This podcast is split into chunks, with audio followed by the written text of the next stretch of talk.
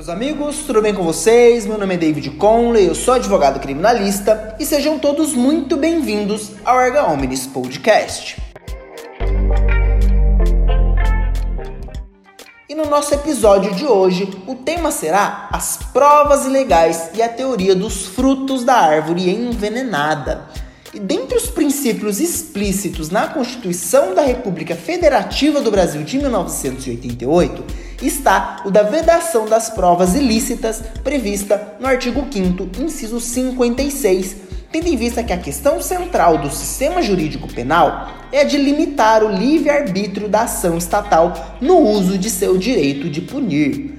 Nesta esteira, surgiu o Instituto das consideradas provas ilegais, vedadas ou proibidas, das quais as provas ilícitas e ilegítimas são suas espécies.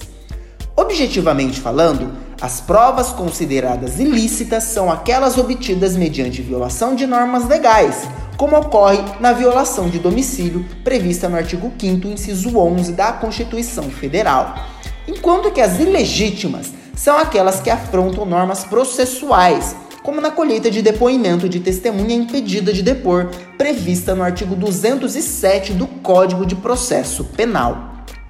Dito isso, é de suma importância explicar, ainda que de forma sucinta, a teoria que serve de base para as provas ilícitas, que é a teoria dos frutos da árvore envenenada. Esta teoria determina que a mácula da prova originária vicia a prova derivada, devendo ser desentranhada dos autos, conforme artigo 157, parágrafo 1 do Código de Processo Penal. A título de exemplo, imaginemos que investigadores de polícia, sem mandado, interceptam o telefone de investigados e, ao ouvir a conversa, conseguem a localização de grande quantidade de drogas após cumpridas as exigências legais, obtêm um mandado de busca e apreensão e apreendem as drogas.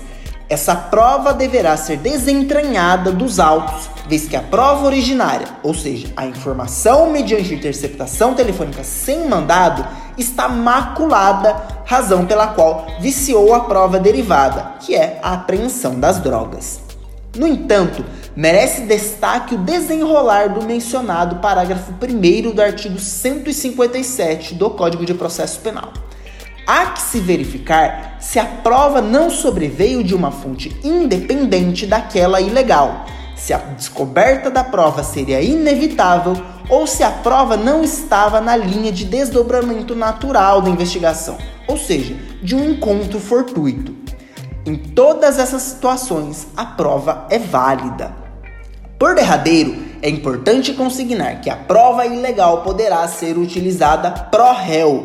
No mesmo exemplo da interceptação telefônica sem mandado, se nela a conversa revela que o órgão investigado é inocente, tal conversa poderá ser utilizada em seu favor.